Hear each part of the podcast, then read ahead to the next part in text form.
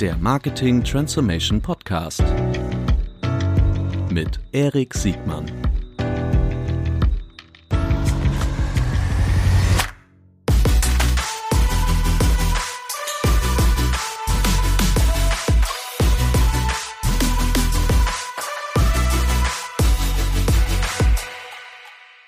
Herzlich willkommen zu einer neuen Folge des Marketing Transformation Podcast. Heute wieder mit unserem Chefexperten für die Outside-In-Analyse der Suche. Herzlich willkommen, Johannes Beuys.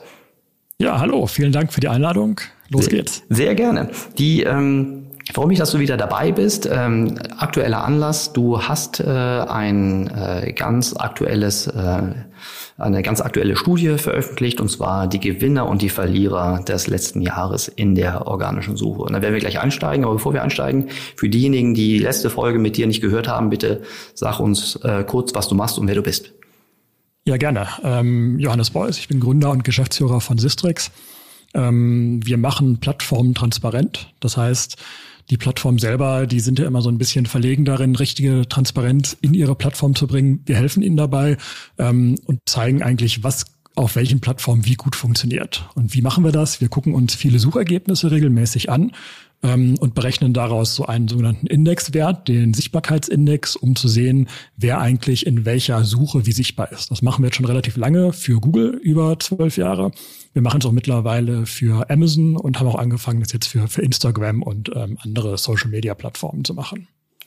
Richtig gute Erklärung, die und gerade das Stichwort Transparenz für alle diejenigen, die jetzt denken, oh, ähm, Google, das ist ja gar nicht so wichtig für mich. Google ist aus meiner Sicht immer noch die größte äh, Marktanteilsverteilmaschine äh, und äh, durch deine Outside-In-Analysen kann man halt Trends erkennen und man kann damit auch äh, verhältnismäßig gut in die Zukunft gucken. Vielleicht nicht exakt, aber man kann auf jeden Fall diese Trends auch für die Zukunft relativ gut äh, prognostizieren. So. Und ähm, du hast diesen Index-Watch gemacht. Äh, vielleicht erklärst du noch mal einmal kurz die Methodik und dann steigen wir ein, wer sind die Gewinner und die Verlierer und vor allen Dingen ähm, werden wir danach besprechen, was man daraus äh, nicht nur ablesen kann, sondern was jeder Advertiser, jedes werbetreibende Unternehmen dafür selbst für sich lernen kann. Wollen wir so vorgehen? Ja klar, können wir gerne so machen. Super. Dann äh, erklär genau, also vielleicht ganz kurz mal die Methodik, genau. Genau, zu dem Indexwatch. Ähm, wir haben schon relativ früh den sogenannten Sichtbarkeitsindex erfunden. Das ist ähnlich wie so ein ähm, Indexwert an der Börse. Da gucken wir quasi für alle Domains, die in Google ranken, wie gut sie ranken, für welche Keywords ähm, und bauen daraus quasi einen, einen Indexwert, der die Sichtbarkeit in der Suchmaschine abbildet. So, das machen wir jeden Tag, machen wir für Google und für andere Suchmaschinen. Heute soll es um Google hauptsächlich gehen. Mhm. Ähm, und diese, diese täglichen Veränderungen sind zwar auch ganz interessant, gerade wenn es ein Google-Update gab, dann möchte man schon ganz gerne am nächsten Tag sehen, was hat sich getan, was ist passiert. Ähm, jetzt haben wir aber einmal im Jahr gucken wir eigentlich drauf, was hat sich über ein ganzes Jahr getan. Weil das sind so ein bisschen die, die langfristigen Trends und die langfristigen Entwicklungen.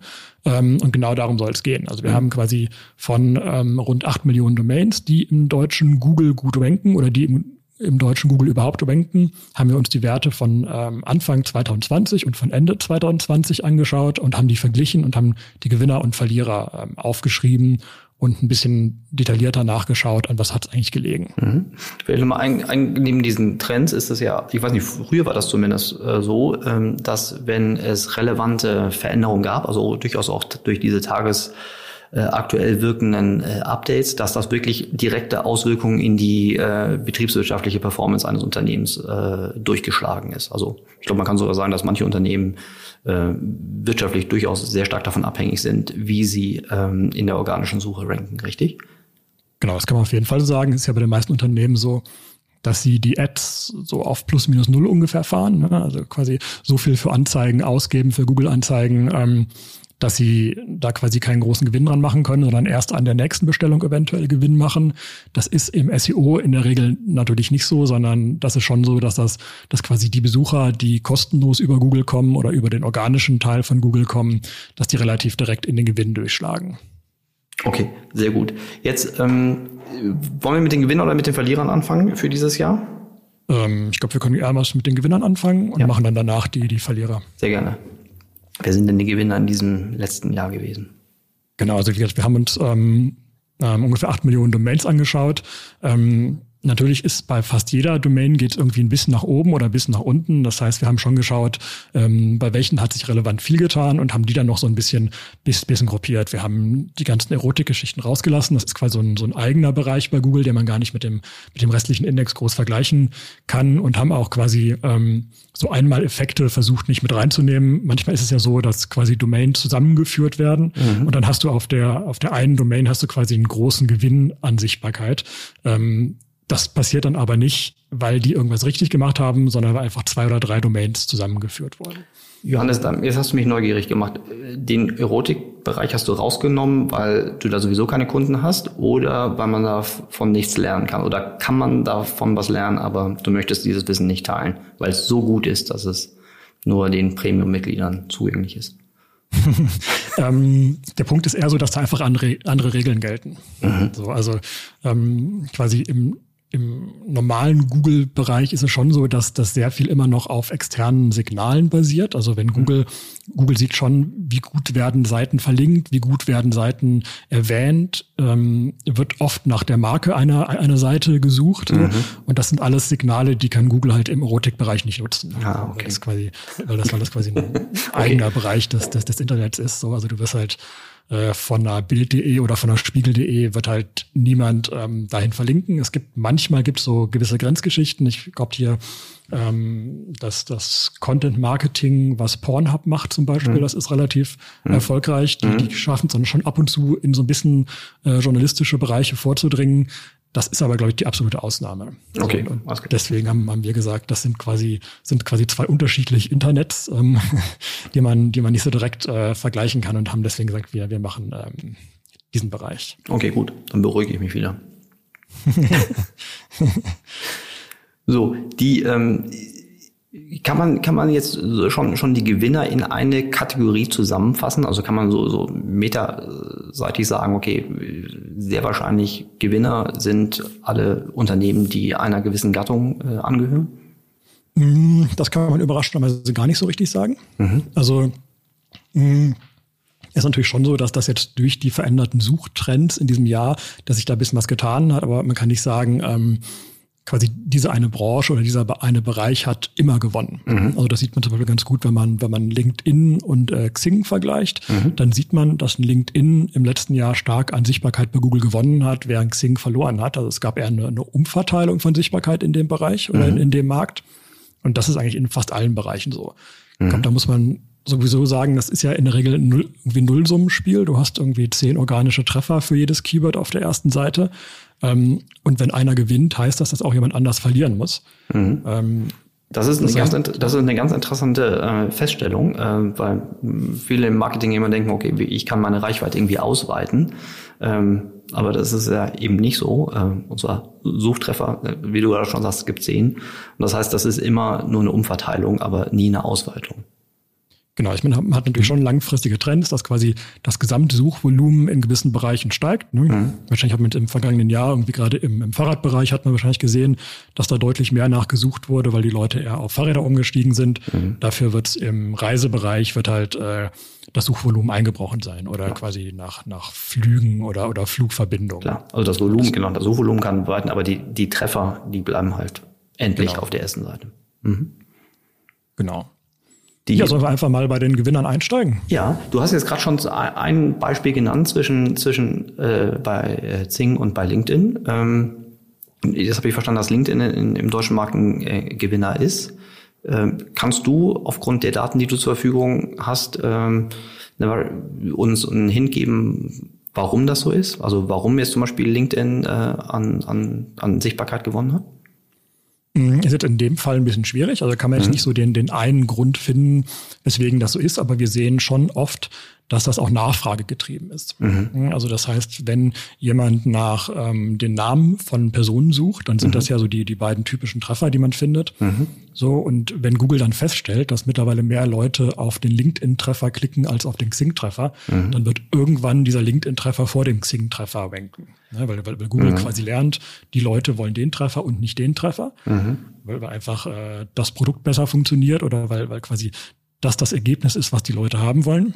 Mhm. Und wenn das quasi dauerhaft ähm, bei ganz vielen Keywords, bei ganz vielen Treffern so ist, dann gewinnt die eine Seite. Und oh, ich glaube, das ist das, was man mhm. in dem Bereich so sagen kann. Das ist ein brutaler Indikator. Ne? In dem Moment, wo dein Produkt dann besser ist, dann wird es dann auch noch von der von der Media-Reichweite auch noch gefördert, weil Google schon antizipiert, dass du sehr wahrscheinlich mit LinkedIn glücklicher wirst als mit Zing bei der gleichen Person suchen. Genau, das, das trifft zwar nicht immer auf die einzelne Person zu, aber im Großen mhm. und Ganzen passiert das dann schon so. Mhm. Ähm, und wenn Google das einmal gelernt hat, dann ist es natürlich auch so eine, so eine Art Spirale, die sich selber verstärkt. Mhm. Krass. Also es ist dann auch schwer zurückzudrehen. Okay.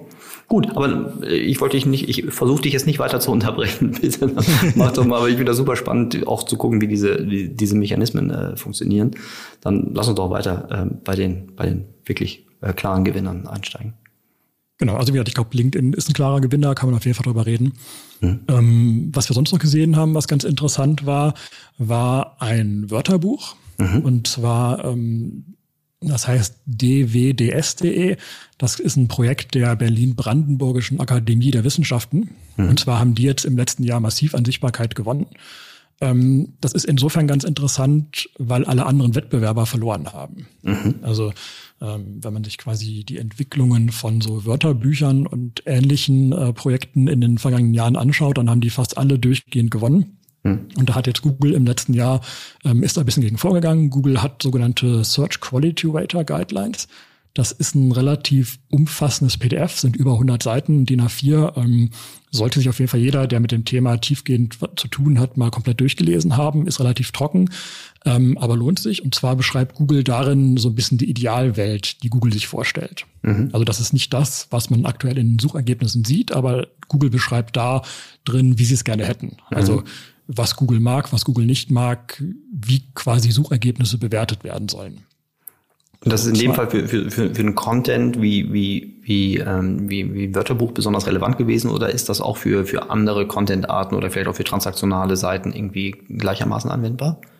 Das ist letztendlich für, für alle Treffer anwendbar und da hat Google auch sehr verschiedene unterschiedliche Beispiele drin. Also wir mhm. das sind über, über 100 DIN A4 Seiten, da ist auch echt viel Platz.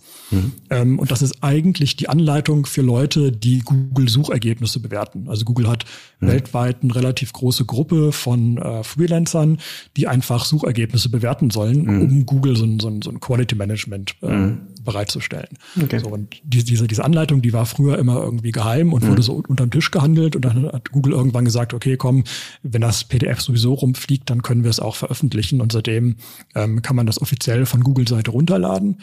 Ähm, und wie gesagt, es, es, es, spiegelt so ein bisschen das, was Google gerne hätte oder wo Google sich gerade hin entwickelt. Mhm.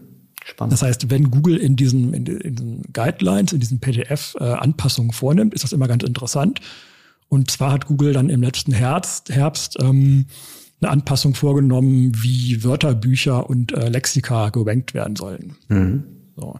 Bislang war es so, dass die in der Regel ähm, als irgendwie passend bewertet wurden. Also dass, dass, dass diese Quality Rater gesagt haben, okay, wenn jetzt für ähm, einen Begriff ein Wörterbuch rankt, dann ist das in Ordnung. Mhm.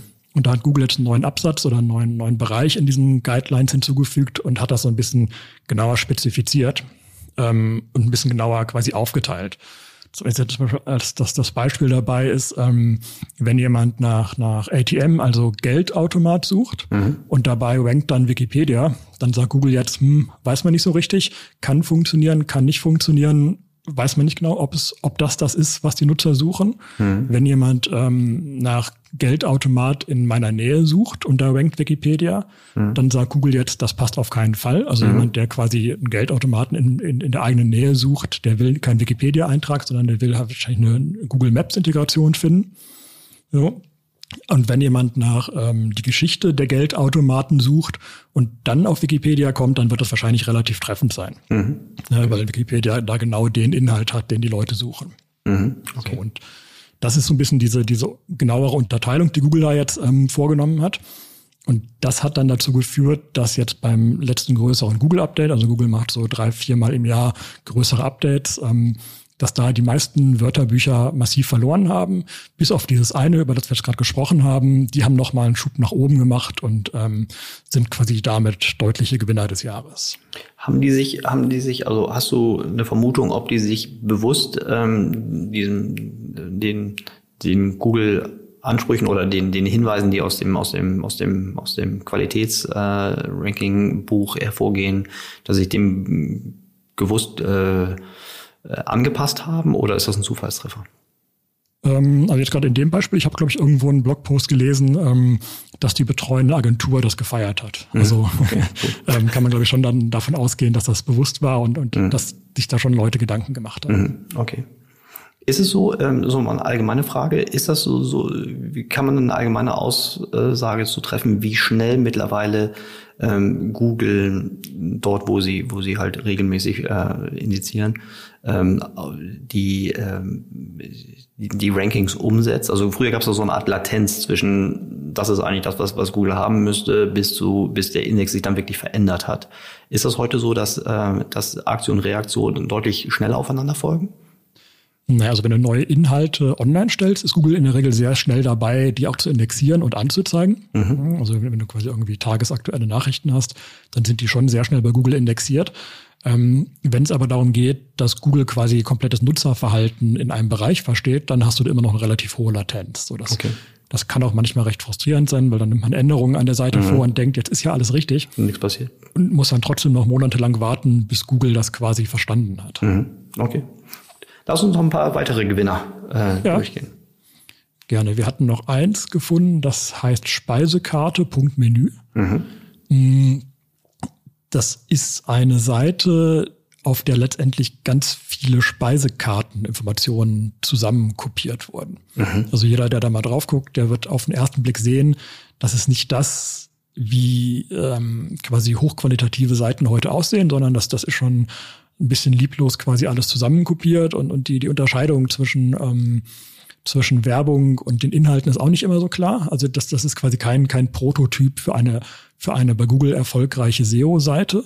Ähm, das Interessante ist, dass sie trotzdem zu den großen Gewinnern gehört. Mhm. Ähm, und das kann ich mir halt dadurch erklären, dass die Nutzerintention erfüllt wird. Also mhm. Google achtet ja schon sehr darauf, was will der Nutzer eigentlich, der gerade diesen Suchbegriff eingibt ähm, und können die Seiten, die ich anzeige, also die, die Google anzeigt, können die das auch erfüllen. Mhm. So, und das scheint ja bei dieser Speisekarte Punkt äh, Menü oder Menü scheint das sehr klar zu funktionieren.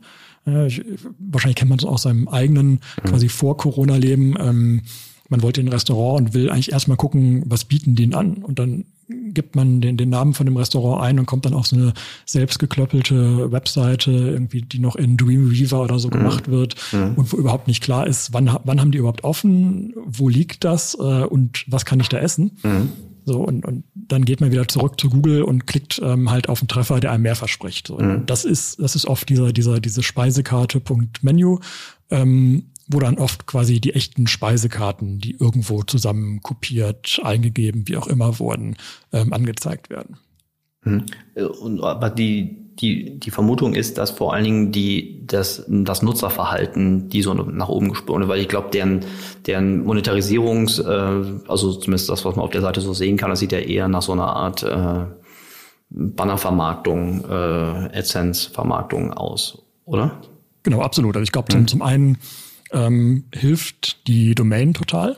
Mhm. Ne, also Leute, die, die ein Restaurant suchen und eigentlich die Speisekarte sehen wollen und auf der eigentlichen äh, Webseite des Restaurants nichts finden, aber dann einen Treffer weiter unten ähm, Speisekarte.menu sehen, die klicken da drauf und, und ähm, manchmal klappt's ja auch. Ne? Also die haben jetzt nicht für jedes Restaurant eine Speisekarte, aber ich meine, die hatten es für irgendwie fast 100.000 Restaurants schon in Deutschland und das ist ja schon eine ganz gute Abdeckung. Mhm. So. Äh, sehr interessant. Also Nutzersignale, das ist ja schon das, das, zweite Mal, dass ich das jetzt mitnehme. Einmal bei dem LinkedIn-Beispiel und jetzt hier bei dem, bei dem, ja, und vermutlich auch bei, dem, bei allen drei Beispielen einfach, die wir jetzt schon angerissen haben, ähm, dass die Vermutung ist, dass äh, die Art, wie die Nutzer damit umgehen, äh, deutlich dominanter in den, äh, im Ranking einen Einfluss hat als äh, in, der, in der Vergangenheit. Hast du ein Beispiel aus der Unternehmensseite, wie, ähm, so muss vielleicht, wo vielleicht irgendwie relative Gewinner, wenn nicht also absolute Ranking-Gewinner äh, drin sind, aber wo ähm, Unternehmen irgendwie in, im letzten Jahr nach, nach oben geschossen sind? Oder sind die alle nur auf der Verliererseite? Was, was meinst du mit, mit Unternehmen? Ähm, ja, Werbetreibende zum Beispiel, wie, keine Ahnung, wie die TUI oder die Lufthansa oder ähm, also Anbieter von, von einer, also keine Content-Seiten, sondern ja. ähm, transaktionale Seiten. Wir haben gesehen, dass IKEA deutlich gewonnen hat. Mhm. Also die hatten zum Anfang des Jahres noch eine Sichtbarkeit von 10 Punkten mhm. und dann zum Jahresende von fast 90. Mhm. Das ist schon irgendwie ziemlich großer Erfolg. Ähm, wenn ich es richtig verfolgt habe, lag das dann aber eher daran, dass so eine Mischung zwischen ähm, quasi technischen Problemen auf der Seite und Googles Unverständnis, die Seite zu verstehen. Also die haben natürlich eine, eine, eine sehr komplexe internationale Seite in allen verschiedenen Sprachen mit unterschiedlichen Angeboten. Und da ist anscheinend viel zusammengekommen, ähm, dass IKEA selber das, das nicht gut darstellen konnte, aber auch Google sich da so ein bisschen dran verschluckt hat. Mhm. Mm, das heißt, das ist kein, kein reiner ähm, SEO-Erfolg, sondern das sind eher so ein bisschen technische Grundlagen, die, die besser geworden sind. Mhm. Einfach Hürden weggemacht. Mhm. Genau, aber, aber also IKEA ist, ist schon irgendwie ähm, ein großer Gewinner in der Sichtbarkeit gewesen. Okay. Gibt es neben IKEA noch, noch Beispiele, die dir so äh, aufgefallen sind? Naja, ich glaube, ein Zalando war, war ganz erfolgreich im letzten mhm. Jahr, haben wir auch gesehen. Die, die mhm. haben irgendwie einiges gewonnen. Mhm. Aber ansonsten auch so andere große Shops. Ne? Also ein Amazon hat in absoluten Zahlen sehr stark gewonnen, sogar ein eBay hat gewonnen, äh, ein Otto hat gewonnen. Also dass, dass jetzt die, die quasi die Online-Shops im letzten Jahr ähm, häufiger quasi bei Google angeklickt wurden und deswegen auch äh, quasi bessere Rankings bekommen haben auf Dauer, ist wahrscheinlich gar nicht so überraschend. Mhm. Ja, das können wir fast ein bisschen erwarten. Mhm. Wie, ähm, wie sieht's mit Google selbst aus? Also wir haben ja auch schon in unserem äh, letzten gemeinsamen Podcast äh, darüber gesprochen, dass immer mehr Suchtreffer, äh, aber auch äh, SEO Real Estate äh, für Google eigene, äh, für Google eigenen Content oder sogar eigene Angebote irgendwie reserviert wird. Wie, wie hat sich das weiterentwickelt? Ja, das war jetzt in, im vergangenen Jahr auch so. Ähm, ich meine, wenn man mal so, so einen Schritt zurückgeht, Google hat ja schon das große Problem, dass sie kein geschlossenes System haben. Mhm. Ja, also wenn, wenn, wenn Google irgendwie auf ein Instagram guckt und sagt, das ist, ist eine App und da kommt keiner so richtig raus, dann werden sie sich ärgern. Sogar ein Amazon ist ja quasi ein geschlossenes System. Wenn du einmal auf der Seite bist und was kaufen willst, dann kaufst du es auf der Seite und mhm. bleibst quasi durchgehend bei einem, bei einem Amazon. Mhm. Während bei Google ja das Geschäftsmodell schon so ist, ähm, wenn der Nutzer zufrieden ist, kommt, geht er aus den Google-Ergebnissen weg und kommt erstmal nicht wieder. Mhm, richtig. So. Mhm. Und, und das ist, ist quasi für Google ein Wachstumsproblem. Mhm. Ähm, und deswegen guckt Google, welche Möglichkeiten es eigentlich gibt, ähm, Leute mehr im eigenen System zu behalten. Also was kann Google selber machen, da, damit Leute nicht aus Google rausklicken zu anderen Webseiten, sondern wie kann Google selber ähm, die, die Fragen der Nutzer in den Suchergebnissen beantworten. Mhm. So, und da hat Google jetzt im letzten Jahr ähm, eine, eine neue Box gefunden, die heißt ähnliche Fragen, hat bestimmt jeder schon mal gesehen, mhm. ähm, ist aber relativ unauffällig eigentlich in den Suchergebnissen, ähm, aber meistens dann doch recht weit oben zu sehen, irgendwie unter den ersten drei oder ersten fünf Treffern. Und zwar geht es darum, das sind ähm, Fragen, die Nutzer zu deiner Suchanfrage haben könnten. Also wenn du nach Akkurasenmäher zum Beispiel jetzt im Frühling googelt, dann steht da sowas drin wie, welcher Akkurasenmäher ist der beste oder was taugt ein Akkurasenmäher oder wie mhm. lange hält ein Akkurasenmäher? Also mhm. so klassische Nutzerfragen, die Leute zu dem Thema haben könnten. Und wenn man dann auf diese Frage draufklickt, dann holt Google sich die, äh, die Antwort aus irgendeiner Webseite und stellt sie in den Suchergebnissen dar. So, das, das ist natürlich für den, für den Nutzer am Handy erstmal ganz gut, weil er nicht aus quasi auf einen neuen Browser-Tab wechselt und dann da muss alles erstmal laden. Er muss das Cookie-Banner mhm. akzeptieren und muss noch sagen, dass er irgendwie keine Notifications erhalten will und dann irgendwann die Inhalte lesen kann, sondern er, er sieht es halt irgendwie 0,3 Sekunden später. Das heißt, ich kann das aus, aus reiner Nutzersicht, kann ich gut verstehen, warum Google das macht. Es ist natürlich für alle Leute, die eigene Webseiten haben und versuchen, Google-Nutzer zu kriegen, ist es nicht so optimal. Nicht so optimal. ist, ist, ist, schön gesagt.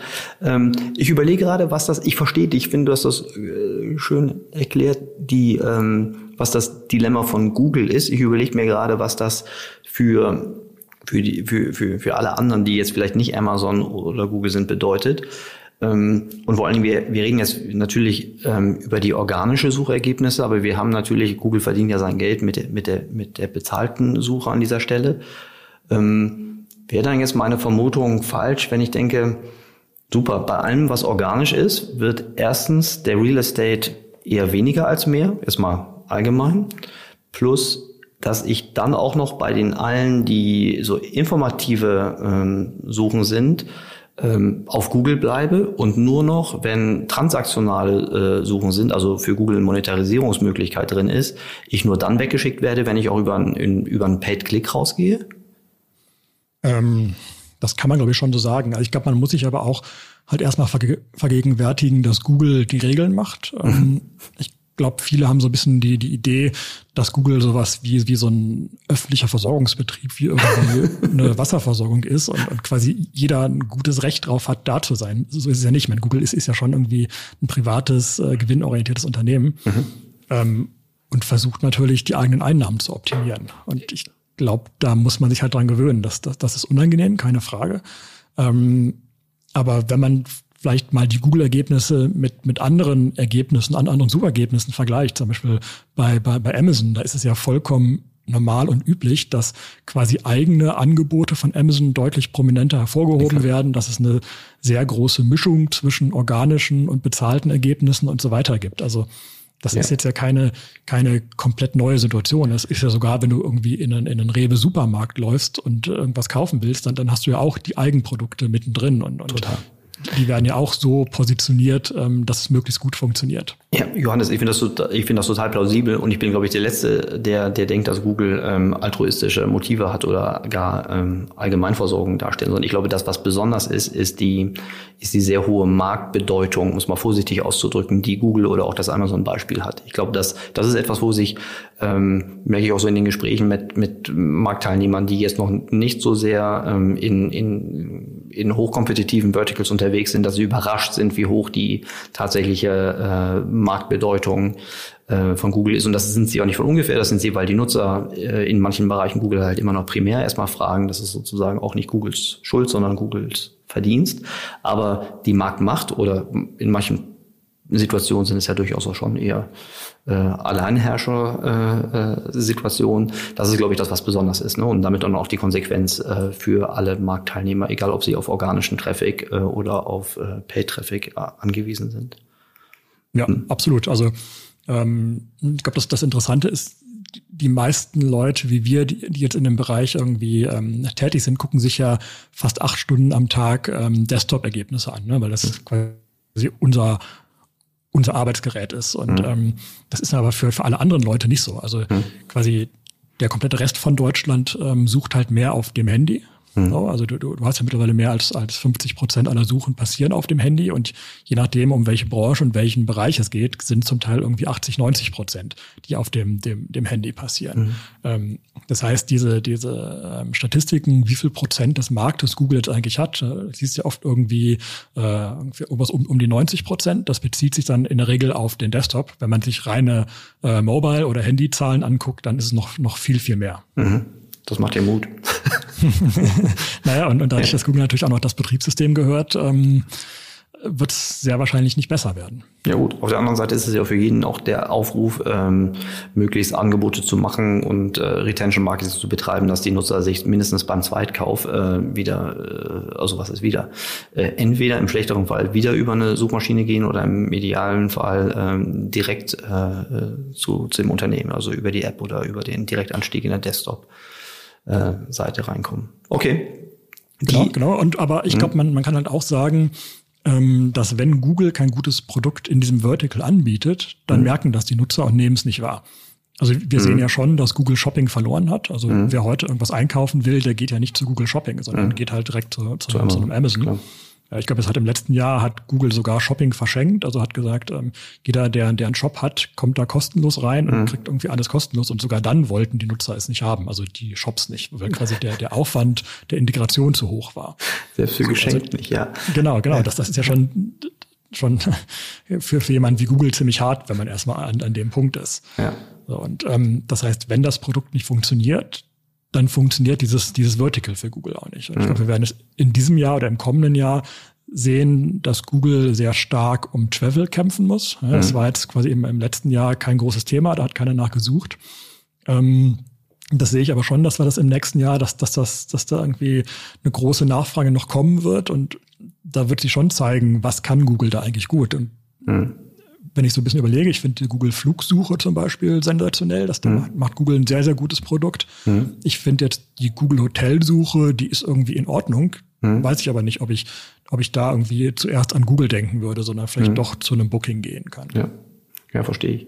Ja, da ist der Abstand auch nicht mehr so groß, ne? Aber ich finde das, das will ich total einleuchten. Und man wissen ja auch, ne, dass es, es gibt Verticals, die haben einen relativ hohen, äh, eine relativ hohe ähm, Alternativversorgung, also wie zum Beispiel im Energiesektor, wo es eine Verivox gibt, im Produkt natürlich das Amazon-Beispiel, im Fashion-Bereich, wo es nicht nur Zalando, sondern auch About You natürlich Amazon gibt. Ähm, aber das sind ja genau die Shopping-Beispiele, die du genannt hast. Also verstehe ich.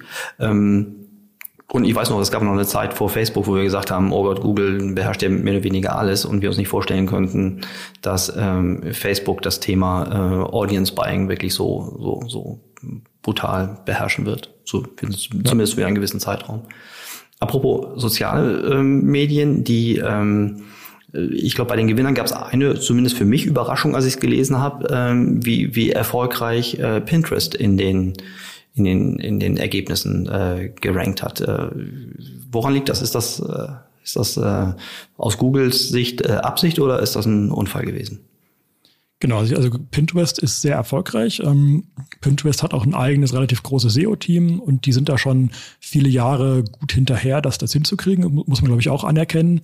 Jetzt ist im letzten Jahr ist passiert, dass ähm, Pinterest quasi nicht nur mit der jeweils lokalen Domain gut gerankt hat, also in Deutschland halt mit der Pinterest.de, sondern auch noch mit jeder Menge andere ähm, Top-Level-Domains. Also Pinterest.de hat natürlich und Pinterest hat neben der DE natürlich noch die AT und die CH und die COM und die IT und FR und so weiter.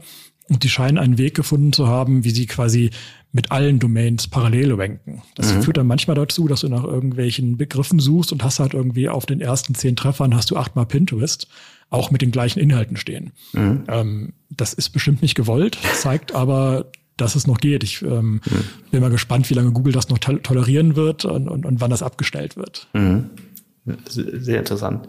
B ähm, ist Pinterest. Äh, ich denke immer, also zumindest sind das so die, die, die, die Gerüchte, die ich gerade so unter, unter, ich bin da wirklich weit entfernt, wirklich ein SEO-Profi zu sein, aber es gibt ja auch immer die, die Vermutung, dass, äh, dass äh, Google in, in Suchbegriffe eingreift, wo sie selbst auch ein eigenes äh, Interesse haben könnten. Äh, also außerhalb der normalen äh, Nutzersignale.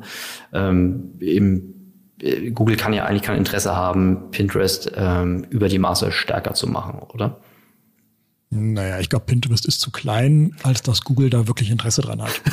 Also ich, ja. ich, ich glaube, eigentlich hat mhm. Google schon Interesse an, an möglichst viel Wettbewerb, den man mhm. irgendwie vorzeigen kann. Mhm.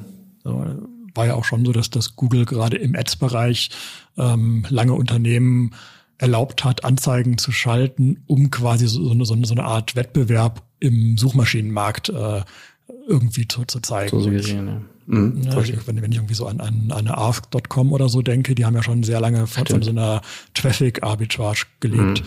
Ähm, und ich glaube, Google freut sich über, über jeden Wettbewerber, wo man sagen kann, die machen was ähnliches. Und ja. das, das, das ist quasi auch unser Markt. Mhm, stimmt. Und Traffic Arbitrage kann ja auch nicht im, also das ist ja wirklich ähm, gegen das, das, das Nutzerinteresse. Ne? Äh, äh, so verstehe ich das Interesse von Google ist, Wettbewerb zu suggerieren, ähm, aber Traffic-Arbitrage kann es nicht sein. Dann lieber eine Pinterest, das verstehe ich. Was haben die, ähm, was haben die Core-Updates im letzten Jahr gebracht? Genau, diese, diese Core-Updates, wo Google quasi drei, viermal im Jahr ähm, große Updates fährt, die haben auch wieder jede Menge Bewegung in die Suchergebnisse gebracht. Ähm, es war, glaube ich, ähnlich wie in den Jahren davor, dass Google sich hauptsächlich sogenannte Your Money, Your Life Keywords oder Projekte anschaut. also da mhm. geht es dann um, um Gesundheitsthemen, um Finanzthemen und so weiter und hat quasi da ähm, versucht, viel zu machen. Das sehen wir, sehen wir bei den Gewinnern, aber haben wir auch bei den, bei den Verlierern relativ stark gesehen. Ähm, ich denke, dass Google das in Summe relativ gut gemacht hat. Also bei den Gewinnern ist so für mein Dafürhalten, haben die gewonnen, die es auch verdient haben. Während bei den Verlierern sieht man schon so, ähm, es, es sind schon so ein bisschen grenzwertige Projekte. Also ähm, wenn ich jetzt sehe, dass bei den Verlierern war sowas wie irgendwie Wahrheitskugel.de dabei oder ein Viversum oder ein Astrocenter.de, mhm. dann sind da schon eher so Themen, ähm, wo Google Interesse dran hat, dass die nicht zu präsent sind. So, mhm. aber auch eine, eine Globuli.de hat bei dem letzten Google-Update massiv an Sichtbarkeit verloren. Ähm, das heißt, Google versucht da schon quasi ähm, Ergebnisse, die vielleicht die Wahrheit ein bisschen biegen oder, oder quasi nicht, nicht, nicht, nicht die erste Instanz für die Wahrheit sind, äh, etwas aus der Schusslinie zu nehmen und, und dafür die nach oben zu wenken, ähm, wo man sich besser vor irgendwann mal vor den US-Kongress stellen kann und sagen kann, guck mal hier, ähm, wir versuchen unser Bestes. Äh, super interessant. Jetzt sind wir ja schon mitten, mitten bei den, bei den Verlierern. Ähm, bevor wir weiter in die Verlierer einsteigen, du hast vorhin noch noch bei, bei den Core-Updates gesagt, ähm, dass solche Themen wie Your Money, Your Life, äh, dass das ähm, von Google präsenter gespielt würde. Was ist da der Hintergrund für? Also warum gerade jetzt diese Themen? Also gut, klar, weil Reise vielleicht nicht geht, aber was, ähm, äh, warum, warum Your Money und Your, Your Life Themen so, so präsent? Genau, das ist auch ein Thema, was Google auch in diesen, in, in diesen, in diesen in den PDF-Guidelines relativ umfassend beschreibt. Ähm, da sagt Google letztendlich, ähm, das sind alles Themen, die großen Einfluss auf das Leben der Suchenden haben können. Mhm. Also wenn, wenn du irgendwelche Symptome von der Krankheit suchst mhm. und kommst dann auf so äh, Wahrsagerseiten, ähm, dann will Google das nicht verantworten. Okay. So, das, das heißt, Google sieht selber, dass sie, dass sie bei, bei Themen, wo es quasi irgendwie um deine Gesundheit oder um, um dein, dein, dein finanzielles Wohlergehen geht, dass Google da eine deutlich höhere ähm, Verantwortung für richtige Suchergebnisse hat und versucht, dem gerecht zu werden. Mhm. Das hat natürlich ziemlich große Implikationen, wenn man überlegt, ähm, allein also klar, bei, bei vielen Themen ist es vollkommen klar, was richtig und falsch ist. Das ist aber bei ganz vielen anderen Themen gar nicht so super klar. Da gibt's halt irgendwie Graubereiche, da gibt's unterschiedliche Sichtweisen, da gibt's je nachdem, äh, in welchem Land man sitzt, sitzt gibt's da unterschiedliche Ideen zu. Das heißt, Google hat da schon eine ziemliche Herkulesaufgabe vor sich. Mhm. Äh, total, okay, super interessant, auch eine super interessante Perspektive aus der Google-Sicht. Jetzt habe ich vielleicht mal eine ganz naive Frage, aber inwiefern weißt du, ob die ob die, ähm, die Ingenieure auf der, auf der Suchmaschinenseite mit den Ingenieuren auf der YouTube-Seite vernetzt sind, weil ich, ich dachte jetzt so eine, ich habe gerade überlegt, was, ähm, was halt Google eigentlich im Verhältnis zu den, zu den anderen Plattformen ist im Sinne von Twitter und Facebook für für eine Rolle jetzt im politischen Spiel? Und da fällt mir vor allen Dingen irgendwie nur die YouTube-Rolle rein, die ja schon mhm. so aus der aus der Brand-Advertiser-Seite schon immer kritisch war, aber YouTube ist natürlich auch ein, ein, äh, große Content-Distributionsplattform, in denen auch Nachrichten und von mir so auch Fake News äh, distribuiert werden. Jetzt aber auf, auf meine Ursprungsfrage zurückkommt, äh, weißt du, inwiefern die organisatorisch und inhaltlich irgendwie vernetzt sind zwischen der der organischen Suche auf Search und der und der Suche auf YouTube? Also mein Verständnis ist, dass das äh, sehr klar getrennt ist. Mhm. Dass es quasi schon unterschiedliche Teams sind und, und auch äh, quasi, dass es räumlich alles nicht zusammenpasst. Mhm. Weil die könnten ein ähnliches Dilemma glaub, haben. Ne? Also. Genau, aber ich glaube, man muss ja bei, bei quasi aller Kritik, die man an Google äußern kann, muss man, glaube ich, ja schon sehen, dass Google sich aus diesem aus diesem aus der ganzen YouTube-Geschichte sehr gut rausgehalten hat. Also Google ist ja nie hingegangen und hat gesagt, wir spielen dir die Suchergebnisse aus, die du haben willst. Also mhm. du, du, du kriegst ja quasi, kriegst ja neutrale Suchergebnisse für politische Themen oder für, für, für rechtliche Themen. Du kriegst ja nicht Suchergebnisse, die sich daran orientieren, äh, was du früher mal gesucht hast. Mhm. So, das, das, das ist ja quasi das, das riesengroße YouTube-Problem, ne? dass, das, mhm. dass quasi dieser YouTube-Algorithmus dir Videos vorschlägt, die ungefähr zu dem entsprechen, was du gerne sehen willst. Und das ist das riesengroße Facebook-Problem, dass du mhm. immer weiter in irgendwelche äh, komischen Ideen reingezogen wirst. Genau. Und ich glaube, da muss man Google schon zugute halten, dass sie sich da komplett rausgehalten haben und gesagt haben, ähm, das Einzige, was wir machen, ist, dass sie lokalisieren. Also du in Hamburg mhm. wirst für Hotel, wirst du andere Ergebnisse kriegen als ich hier in Bonn, mhm. was vollkommen in Ordnung ist. Ähm, wir werden aber nicht unterschiedliche ähm, Ergebnisse kriegen, je nachdem, welche Partei wir wählen mhm. oder auf welche Demos wir gehen mhm. oder auch nicht. Mhm. Also Nutzersignale auf, auf groben, Segme relativ groben Segmenten, aber nicht, schon gar nicht auf einer Fallzahl eins. Genau. Mhm. Okay, super spannend. Sorry, aber das ist mir jetzt so durch, durch den Kopf gegangen. Wir waren gerade bei den Verlierern. So, wen haben wir denn noch weiter auf der Verliererseite? Gibt es da noch Beispiele, die du uns nennen kannst, Unternehmen als auch Content-Seiten?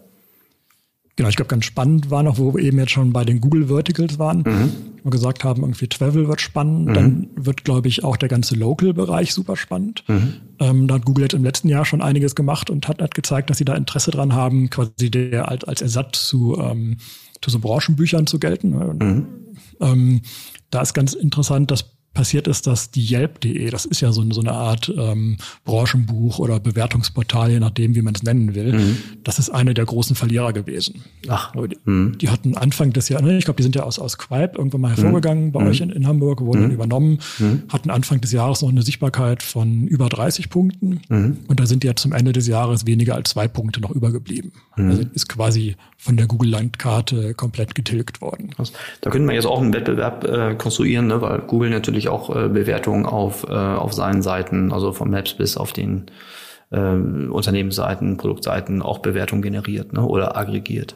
Absolut, absolut. Ich glaube, mhm. Google hat klar, ziemlich klare wirtschaftliche Interessen an dem Bereich. Mhm. Man muss aber natürlich auch sagen, dass Google durch diese enge Integration in Android sehr gute lokale Daten hat. Klar. Also wenn du jetzt mal mhm. nach irgendeinem, nach einem Restaurant oder nach einem Geschäft suchst, dann, dann, dann siehst, dann siehst du bei Google ja mittlerweile schon, ist es gut besucht, wie viele Leute sind gerade ja, da. Ja. Du hast auch deutlich bessere Bewertungen als auf vielen anderen Plattformen. Ja, absolut. Ja, also mhm. neben, also ich, bei, bei Yelp, das war halt ziemlich extrem, die haben sehr stark verloren, aber auch ein TripAdvisor hat ganz ordentlich verloren und ein Holiday Check hat auch verloren. Mhm. So, das Stimmt, sind ja quasi genau das gleiche Muster, ne? Genau, das ist eigentlich genau das gleiche Muster. Ich finde es aber jetzt aus Nutzersicht, also wie oft war ich schon in einem Hotel und dann lag da in dem Zimmer irgendwie ein Brief, ähm, wenn Sie uns jetzt bei Holiday Check gut bewerten, dann gibt's das und das kostenlos. So. Mm, ja. Das passiert ja halt mit Google, mit dieser engen Android-Integration nicht, weil, weil, weil Google halt quasi Google gehört dein Handy und, und, und Google weiß, äh, was gefaked ist und was nicht. Und auf jeden Fall sind sie deutlich besser in der Erkennung als, als, äh, als ein TripAdvisor oder als ein Yelp oder als, als ein Holiday Check. Ja, das ist ganz klar. Die Produktqualität, also inwiefern die Güte der Bewertung, das ist, glaube ich, äh, eine ganz andere Liga und damit äh, ist die Nutzererfahrung viel, viel besser und damit sind das, also so wie ich das für mich übersetze, sind auch die viel besseren Signale für, für, für Google dann dort, äh, klar. Und das dann Genau, also von daher mhm. ist, ist, glaube ich, wieder so ein bisschen die Frage, ähm, ob man Google dann Vorwurf machen will. Mhm. Also ist es davon auszugehen, dass es irgendwer machen wird. Und das, mhm. wir, wir sehen natürlich auch in diesem Jahr, dass es wieder viele Beschwerden gegen Google geben wird. Und ähm, die Wettbewerbsbehörden in den USA haben jetzt angefangen, quasi mal richtig zu ermitteln. Mhm. Das wird, glaube ich, noch für Google ein sehr anderer Modus sein als in, in Europa. Mhm. Ähm, weil quasi in, in, Amerika ist es ja, also in, in Europa ist, sind ja quasi ähm, Ankläger und Richter die gleichen, während in Amerika ist es ja so, quasi so, so, so eine richtige äh, Gerichtsgeschichte mit Anklägern und unabhängigen mhm. Richtern. Ich glaube, da werden wir noch einiges sehen und das wird, glaube ich, eine sehr, sehr spannende Geschichte werden. Ähm, aber ob das kurzfristig viel an Googles Entscheidungen ändern wird, da glaube ich nicht so richtig dran. Also wenn wir die so mal die bisschen Erfahrung in der Vergangenheit dann äh, äh, extrapolieren, dann glaube ich, wenn die das immer zu, zu Nutzen der besseren Nutzererfahrung und einfach zur besseren Marktdurchdringung einsetzen. Das würde ich auch sagen, das wäre das erste Mal, dass so ein Verfahren irgendeiner der Tech-Unternehmen wirklich nachhaltig bremsen würde. Mhm. Spannend. Wie genau. haben sich die Nachrichtenportale weiterentwickelt? Genau, also wir haben gesehen, dass fast alle Nachrichtenportale verloren haben, ähm, quasi durch die Bank. Also sowohl Spiegel.de, Welt.de, Zeit, Süddeutsche haben alle verloren. Ausnahmslos? So, ausnahmslos, genau. Mhm. Ähm, und wenn man so ein bisschen tiefer reintaucht und guckt, woran liegt das, dann kann man gar nicht so sagen, es gibt diesen einen Grund, sondern es scheint mehr so zu sein, dass diese Nachrichtenportale in der Vergangenheit oft so die nächstbeste Alternative war. Mhm. Also du hast noch irgendwas gesucht und irgendwie in den von den ersten zehn Treffern waren halt sieben Nachrichtenportale, weil Google gesagt hat, die sind schon so alt, die sind irgendwie seit 20 Jahren online, die haben Millionen von Links auf sich vereint, da mhm. muss was dran sein. Mhm. Ähm, die waren so, so ein bisschen wie, wie so eine Art Wikipedia ne, für, für mhm. Google, wo Google gesagt hat, ähm, damit mache ich auf jeden Fall nichts falsch, wenn ich den Leuten diese Treffer zeige. Mhm. So, und das ist jetzt in der Breite im letzten Jahr weniger geworden. Also wir, wir sehen schon, dass, ähm, dass, dass die zum Teil die Hälfte ihrer Sichtbarkeit verloren haben. Die das, Hälfte der Sichtbarkeit? Genau, da ist schon relativ viel, also mhm. so, so ein Spiegel Online hat schon, hat schon irgendwie massiv Sichtbarkeit verloren. Mhm. Ähm, ob das jetzt für ein Spiegel Online so relevant ist, das weiß man natürlich nicht, weil das, das waren ja keine, keine Besucher, die jetzt sich zu aktuellen Themen informieren wollten, sondern die haben dann ja eher irgendwie ein bisschen ältere ähm, Nachrichten gelesen oder haben so allgemeine Themenseiten gelesen. Mhm. Und natürlich haben die, die Nachrichtenseiten oder Nachrichtenportale haben den großen Vorteil, dass Google Discover, also mhm. dieser anlasslose Newsfeed von Google, den man in, in Android als äh, Standard drin mhm. hat, der hat ja im letzten Jahr massiv äh, zugenommen und, und bringt sehr viele Nachrichtenseiten, sehr viele Besucher. Mhm, okay. Also dann verlieren sie den, den, den Longtail, also ältere Artikel mit wenig Zugriff, aber von denen es halt viele gibt. Dann verlieren sie eher auf dem Longtail ihrer, ihrer äh, Einstiege, aber kriegen in dem kurzfristigen über Discover dann vermutlich gleich viel oder mehr reingespült. Genau, genau. Also das ist das, was ich aus dem Markt höre, dass Google Discover schon für viele Seiten sehr, sehr gut funktioniert. Mhm. Aber das ist natürlich so ein bisschen, ich meine, Google Discover ist ja eher mit, ne, mit einem Facebook zu vergleichen. Mhm. Das kann halt übermorgen vorbei sein. Mhm. Also es ist, ist nicht so, dass man, dass man da groß drauf bauen könnte. Kann sein, dass Google da jetzt doch irgendwie nochmal anfängt, Anzeigen reinzuspielen oder dass Google sagt, wir wollen, wollen andere Domains drin haben. Also ich glaube, das, das kann sehr volatil sein. Mhm. Okay. So mit, mit Blick auf die Zeit, gibt es noch irgendwas, was wir aus den Verlierern äh, mitnehmen können? Oder was wir, sonst würde ich gerne zu dem Thema, was können wir daraus lernen? Äh, oder was sind so, so Trends, die sich daraus ableiten lassen, die wir auch für die Zukunft berücksichtigen äh, müssen, egal ob wir es auf einer Content-Seite oder ich glaube, die meisten Hörerinnen und Hörer dieses Podcasts sind aber eher auf so einer transaktionalen Seite ähm, äh, gebaut. Ähm, aber gibt es noch irgendwas, was wir aus der Verliererseite lernen können? Ich glaube, wir haben das meiste jetzt schon angeschnitten. Mhm. Okay. Können wir gerne weitermachen. Okay, gut, dann lass uns überlegen, was, oder ich, ich höre dir zu, was, was sind so die Dinge, die, ähm, die man so aus, aus diesen Trends jetzt lernen kann? Also ich sag dir mal, was ich jetzt schon, schon verstanden habe. Ähm, also super interessant fand ich die, die Google-Perspektive, hm, dass Google Interesse hat, äh, die, den, den, die, die, die Nutzer auf, auf ihrem System zu lassen für gewisse Fragestellungen. Ähm, ich habe auch verstanden, das habe ich an dem Beispiel LinkedIn zuerst verstanden, aber auch dann bei allen Folgeseiten, dass ähm, die, das Nutzerverhalten einen, einen deutlich größeren Einfluss als in der Vergangenheit äh, zu haben scheint, äh, wie das, das, das Ranking sich tatsächlich dann geschaltet. Ähm, solche Sachen wie dein IKEA-Beispiel, das war ja vermutlich früher auch schon so, ne? dass wenn du im Grunde noch einen Aufholbedarf hattest, um, um für Google interpretierbar und bewertbar zu sein, äh, dass du dann noch, noch Sprünge nach oben machen kannst. Und die, die anderen Themen, die habe ich auch, äh, finde ich auch eine eher organische Weiterentwicklung, dass alles, was nicht nachhaltig sein kann, aus der Google-Nutzerperspektive, wie äh, also deine Beispiele aus äh, Astrocenter und äh, Wahrheitsgoogle.de, dass sowas immer mehr äh, der Vergangenheit angehört. Und sowas wie Yelp, wo das Nutzererlebnis einfach nur das mit Abstand eher zweit- oder drittbeste ist oder ähm, TripAdvisor etc., dass sowas auch immer mehr der Vergangenheit angehört. Richtig? Genau. Okay. Was ich, ich glaube, glaub, wir müssen halt schon so ein bisschen drauf ähm, gefasst machen, dass Google die, die Regeln macht. Ich, mhm. ich hatte es eben schon so ein bisschen gesagt, ich glaube, da, da, das ist die meisten nicht mehr so richtig bewusst, aber, aber Google ist halt eine, ein privates Unternehmen und ähm, die SERPs gehören Google. So, mhm. und, und, Google wird das meiste da rausholen, ähm, ohne, also quasi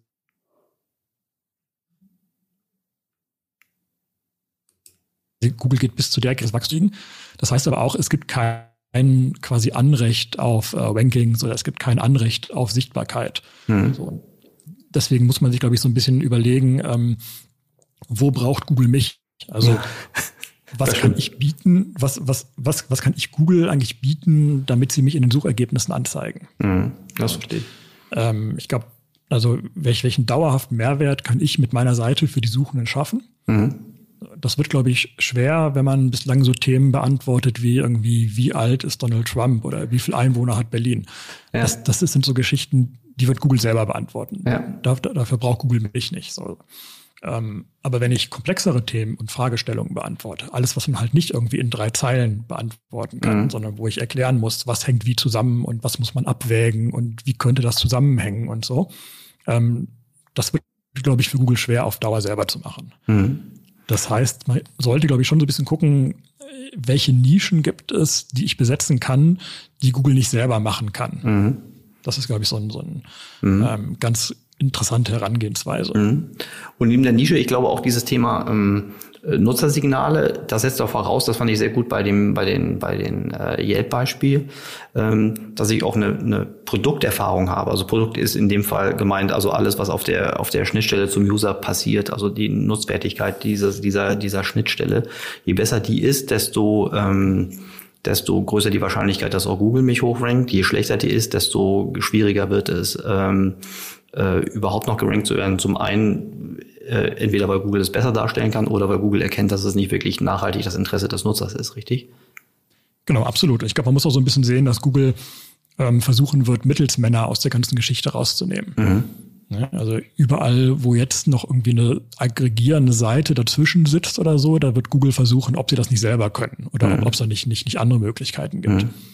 Mittelsmänner alles, was aufaggregiert, äh, arbitragiert, ähm, sammelt und darstellt, ohne eigenen Mehrwert äh, genau. zu schaffen. Mhm. Genau, ich glaube, da ist halt die große Frage, wo liegt der Mehrwert? Und, mhm. und ähm, da steigen halt die Anforderungen jedes Jahr. Mhm. Also wenn, wenn, wenn es früher gereicht hat, dass man irgendwie die, die Namen aller Marktteilnehmer aufgeschrieben hat, mhm. muss es halt heute schon deutlich mehr sein. Mhm. Ja, super, super interessant. Klasse. Ähm, lieber Johannes, die, das hat mir super geholfen. Deine, deine Findings veröffentlichst du auch dankenswerterweise. Ähm, auf deinem, ich habe es jetzt auf deinem, auf deinem Blog, auf deinem LinkedIn-Post. Ähm, wir, wenn du einverstanden bist, wir ähm, verlinken das in den in den Show Notes, damit alle, die Interesse haben an den an den Rankings, an an euren Erläuterungen und äh, an den relativen und absoluten Zahlen, die ihr da veröffentlicht habt, dann, dass das dann jeder nochmal für sich nachvollziehen kann. Einverstanden? Ja klar, sehr gerne. Super, klasse. Dann meine, meine neue Abschlussfrage für dieses Jahr. Ähm, ich weiß nicht, ob du äh, schon mal gehört hast, ähm, aber mich interessiert, wie, äh, was waren im letzten Jahr deine besten und deine oder deine beste und deine schlechteste Entscheidung im abgelaufenen Jahr? ja, ist ja ein interessantes Jahr gewesen. Äh, mhm. womit willst du anfangen? Du entscheidest.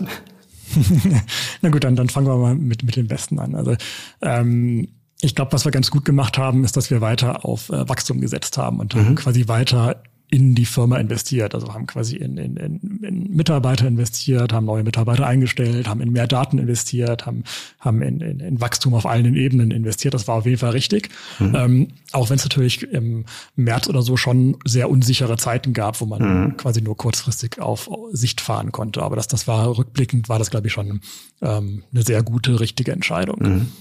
Ja, und schlechteste Entscheidung oder Erfahrung. Ähm, es war schon für mich persönlich ein sehr arbeitsreiches Jahr. Also ähm, habe, glaube ich, weniger richtige Zeit mit Familie und Kindern verbracht. Es gab irgendwie nicht Urlaub sonst wie in den sonstigen Jahren, wo man mal irgendwie so zwei, drei Wochen richtig raus war und, und so, so richtig zusammen viel gemacht hat. Das hat in diesem Jahr alles gefehlt. Also diese, diese starke Vermischung von beruflich und privat. Mhm. Ähm, das war jetzt so, aber das war glaube ich, nicht das Beste im, im letzten Jahr. Mhm. Ja, kann ich mir vorstellen. Gut, aber äh, neues Spiel, neues Glück, äh, das können wir ja in diesem Jahr besser machen. So ist es. Sehr gut. Lieber Johannes, das hat mir ganz großen Spaß gemacht. Ich habe wieder wahnsinnig viel gelernt. Ähm, ich äh, wünsche dir äh, jetzt viel Erfolg, weiterhin Gesundheit für äh, für äh, deine Lieben und für dich natürlich. Ähm, ich bin dir sehr dankbar, dass du diese Ergebnisse äh, teilst und freue mich schon auf die Fortsetzung mit dir. Vielen Dank, sehr gerne. Wunderbar. Vielen Dank, Johannes. Bis dann.